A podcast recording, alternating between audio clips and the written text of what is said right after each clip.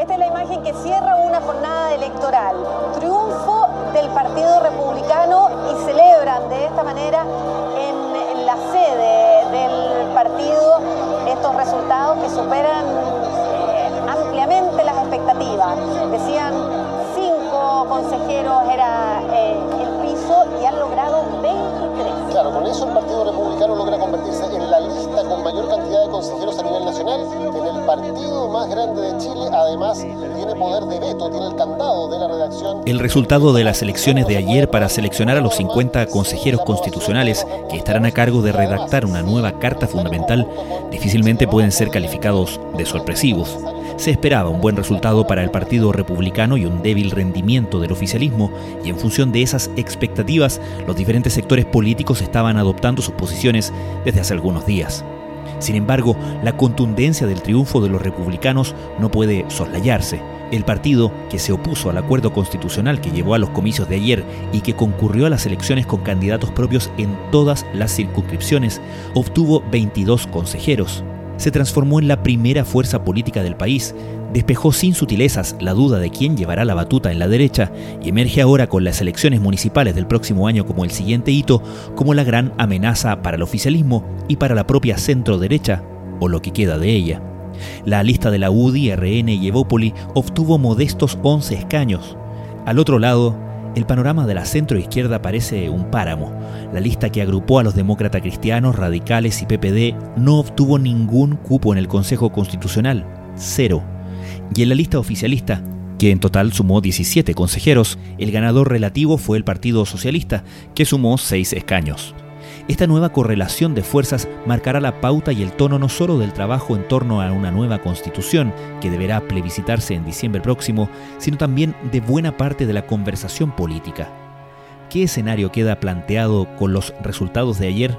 Es lo que conversamos hoy con María José Ochea, editora de La Tercera Domingo y conductora de Radio Duna.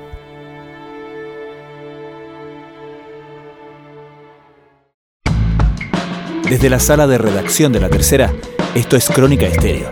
Cada historia tiene un sonido. Soy Francisco Aravena. Es lunes 8 de mayo.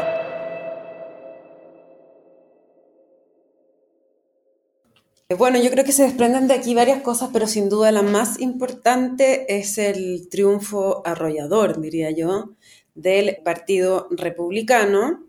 El Partido Republicano no solo saca 22 consejeros electos, que es casi la mitad del consejo. Recordemos que este consejo tiene 50 personas, ellos sacan 22, sino que además es el más votado de todas las listas, incluso más votado que la lista de, Chile Vamos, que son los partidos que componen la UDRN y Evópoli, juntos, más votado que Unidad para Chile, que es la lista oficialista de gobierno. O sea, ellos que van solos, solos como partido, sacan mucho más votos que otros partidos más tradicionales que eh, van en bloque, en coalición. Eso a mí me parece que es muy relevante el, el triunfo que ha tenido el partido de José Antonio Cast.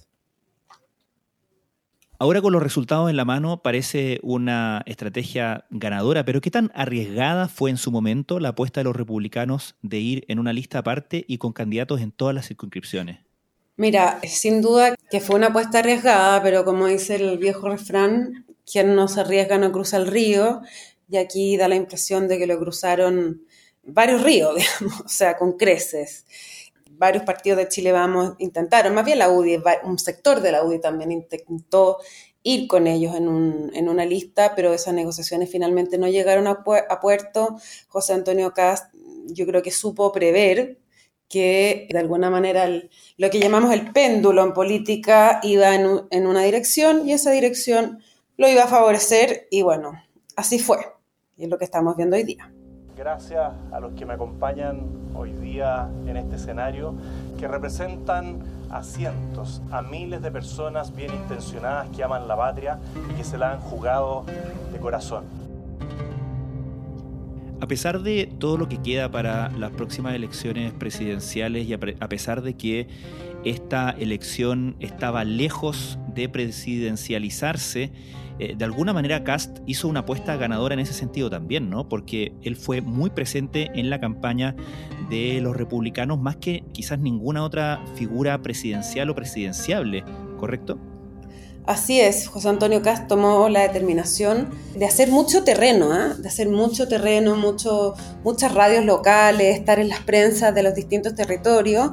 Y eso, bueno, está a la vista que le dio rédito, independiente de otras estrategias políticas que pueden haber tenido, que son más bien en términos de redes o apariciones nacionales, pero la estrategia que hizo él de presidencializar esto, yo creo que sin duda le trae réditos importantes y si uno lo mira de cara a la presidencial, que como bien dices tú, falta mucho, lo que aquí se puede generar, y que era el temor más grande, sobre todo para la UDI, es que las bases de los partidos de Chile Vamos, sobre todo la Unión Demócrata Independiente, vuelvo a repetir, se vayan, no sé si en masa, pero en una buena medida a militar al Partido Republicano considerando que hay una elección municipal prontamente, entonces que es muy posible que uno vea a concejales y alcaldes o candidatos, a concejales y alcaldes de la UDI, de RN, que se vayan al Partido Republicano, cuestión que el día de mañana, por supuesto, le va a servir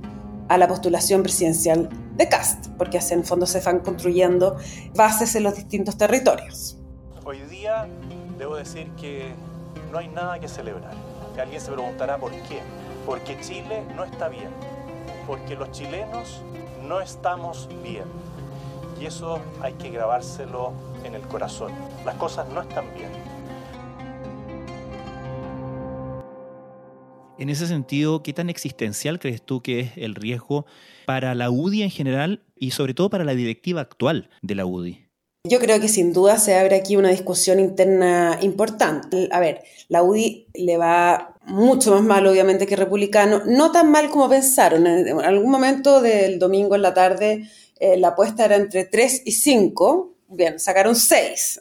Yo diría que les da un, mínimo de respiro, pero eh, sin duda la permanencia de la directiva de Javier Macaya es un punto en cuestión. No, no atrevería a asegurar si finalmente van a cambiar o no la directiva, pero sí, de todas maneras, a haber una voz o algunas voces dentro de su partido que, mm, que quieran apostar por una directiva que sea más dura, más hacia la derecha, más, más cercana al partido republicana, republicano, perdón, que hacia el centro político, que podría ser más bien donde está Javier Macaya. O sea, yo creo que va a haber ahí una presión por un endurecimiento de las posturas importantes. No sabemos qué fuerza va a tener, pero de todas maneras esto se va a abrir una discusión interna. ¿Crees que en ese sentido vayamos a ver en lo sucesivo una cierta moderación de las posturas del Partido Republicano, considerando que si la apuesta es construir suficiente apoyo para llegar al gobierno, ya la estrategia de apelar a un nicho, apelar a un, a un porcentaje de derecha dura no es suficiente. Ahora con la responsabilidad de llevar la voz cantante, por así decirlo, en la oposición y con esta gran mayoría de consejeros en un proceso constitucional que recordemos el, el partido no apoyó, ¿crees tú que vaya a tener que moderar su postura? Mira, en general en las campañas, a medida en que se acerca el día de la elección, las distintas posturas tienden a extremarse y al día siguiente la elección tienden a la moderación. Da la impresión por algunas de las declaraciones que hizo José Antonio Cast ayer cuando triunfó, en fondo, su partido, que podría haber cierto tono más moderado. Hay ciertas líneas rojas, naturalmente, que el Partido Republicano no va a, sobrepasar nunca. Es un partido más bien conservador, pero sí da la impresión de que tanta postura extrema que se puede haber visto en algunos momentos de la campaña, debiera ir quedando más bien aislada. ¿Crees tú que en ese sentido se vaya a plantear, como se ha especulado, se ha planteado, un clivaje nuevo dentro del Consejo Constitucional que tiene que ver con quienes están a favor del proceso constitucional y quienes han estado en contra? Mira, yo creo que si bien republicano estuvo en, contra del proceso. Em, ha habido personas que salieron electas, no conocemos todas las voces de, de, los nuevos consejeros y consejeras del Partido Republicano, eso hay que dejarlo bien claro, hay mucho todavía paño que cortar ahí, pero sí de las declaraciones que he escuchado, por ejemplo, de Luis Silva, que sacó la mayoría, que es republicano, ahora a ser consejero republicano por la metropolitana, él ha dicho y había dicho acá en la tercera que eh, a pesar de que habían estado en contra del proceso, esto, el Partido Republicano no quiere ir al Consejo a boicotear desde adentro la idea de una nueva constitución. Así que me da la impresión de que, como te digo, hay que esperar y conocer las distintas posturas, pero en los primeros aprontes no pareciera que esa fuera la, la intención de hacerlo. Hay que esperar un poquitito, lo que sí en términos de números totales, estamos con un 6 a un 8%, esperábamos más. Otra de las dudas y para algunos temores que había respecto de la elección de ayer era eh, la fuerza electoral que demostrara el partido de la gente que no eligió ningún consejero. Era difícil eh, desde el principio que eligiera consejeros por la manera en que están armados los pactos, ¿cierto? El, partido iba, solo, pero de todas maneras existía cierto temor a la fuerza que mostrara y finalmente tuvo un, rendimiento por debajo de sus expectativas. Eh, ¿Crees tú que se despeja de alguna medida ese, ese fantasma de algunos? Mira, yo creo que en política se muere se resucita muchas veces, entonces uno no se puede casar con que esto es como el fin de, este partido. Lo que sí yo creo que de todas maneras es un golpe muy duro para un partido que muy rápido obtuvo un nivel grande de votación por París y luego la parlamentaria, pero como bien dices tú, se veía que no le iba a ir bien en esta pasada. Y creo que el, el escándalo de la, de la candidata por el norte, que tenía una condena por tráfico de drogas, le pegó bien fuerte también creo que el Franco Parisi no ha sabido capitalizar lo que pudo hacer durante su presidencial, ¿no? No me atrevería a decir que este partido es flor de un día, porque como te digo, uno no sabe las cosas en política, pero sí de todas maneras que es una flor que ha perdido muchos, si no todos sus pétalos.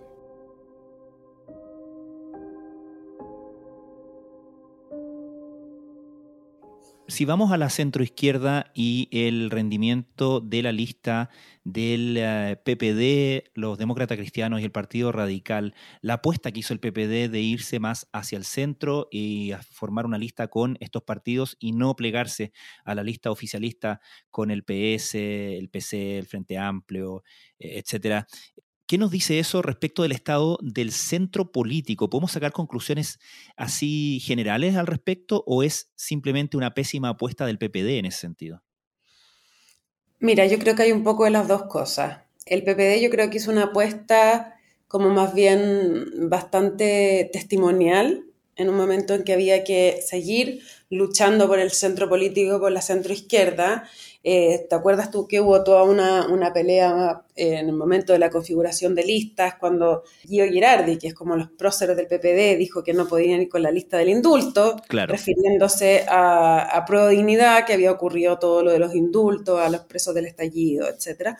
A lo que los otros respondieron que, que tampoco querían la lista de SQM, o sea, fue todo un, un momento muy tenso y eh, el PPD decidió mantenerse en la línea del centro político, tanto que la presidenta de ese partido, Natalia Pergentili, fue a, dar la cara y dijo, bueno, ok, vamos y yo voy a encabezar esta lista siendo candidata por la región metropolitana y le fue mal. O sea, la lista que hizo el PPD, Partido Liberal y la ADC no consiguieron ni un solo consejero, mientras la lista que unió el PS con Apruebo Dignidad sacaron 17 eh, escaños, que no es mucho, o sea, es malo, digamos, un resultado malo considerando que es los partidos de gobierno, pero sin duda mejor que el PPD, Liberales y la DC.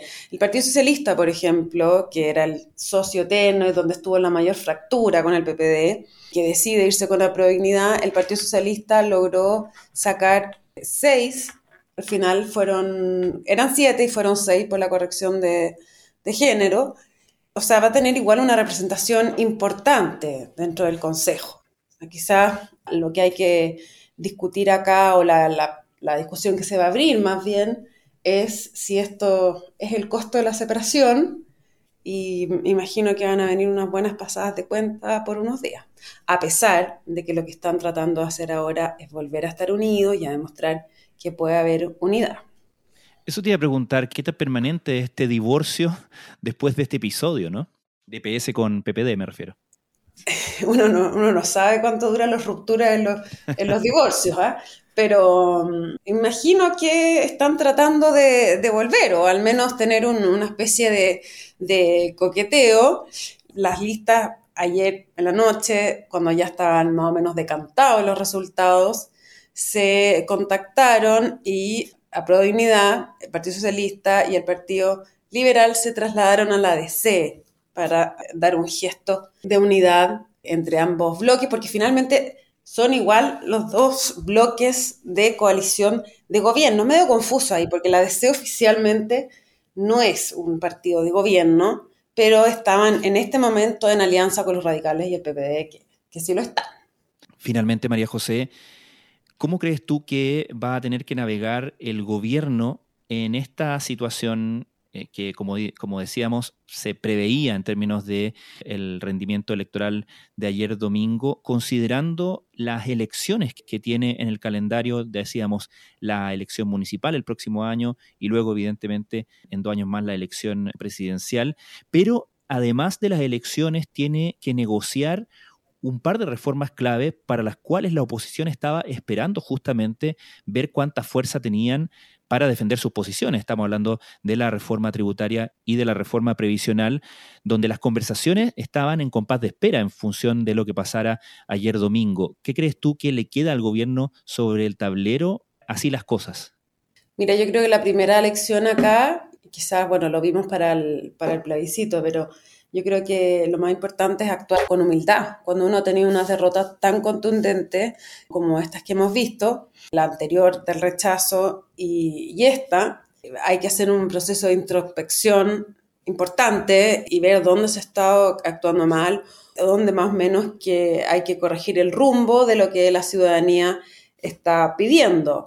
Creo que aquí el gobierno está respondiendo también por la convención anterior, por una serie de factores, está el tema de la delincuencia, etcétera, pero sí con humildad y con los oídos bien abiertos, como se dice, más bien la boca cerrada y los oídos abiertos, para poder comprender qué es lo que la ciudadanía espera del gobierno y hacia dónde tiene que actuar.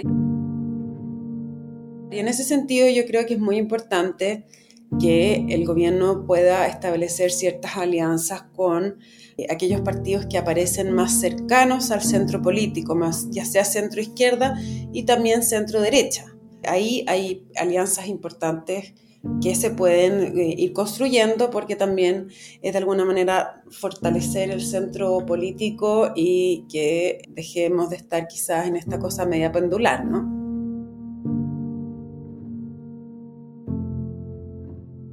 María José Ochea, muchísimas gracias por esta conversación. Muchas gracias a ti, Francisco. La elección de los nuevos consejeros constitucionales configura un avance para el país, en donde hemos sido capaces de ponernos de acuerdo en darle continuidad a un proceso que no ha sido fácil, pero cuyo sentido nace desde las necesidades más profundas de nuestro pueblo. Conseguir una nueva constitución que nos una, que signifique progreso y que identifique a la mayoría de los chilenos para actualizar nuestras normas fundamentales.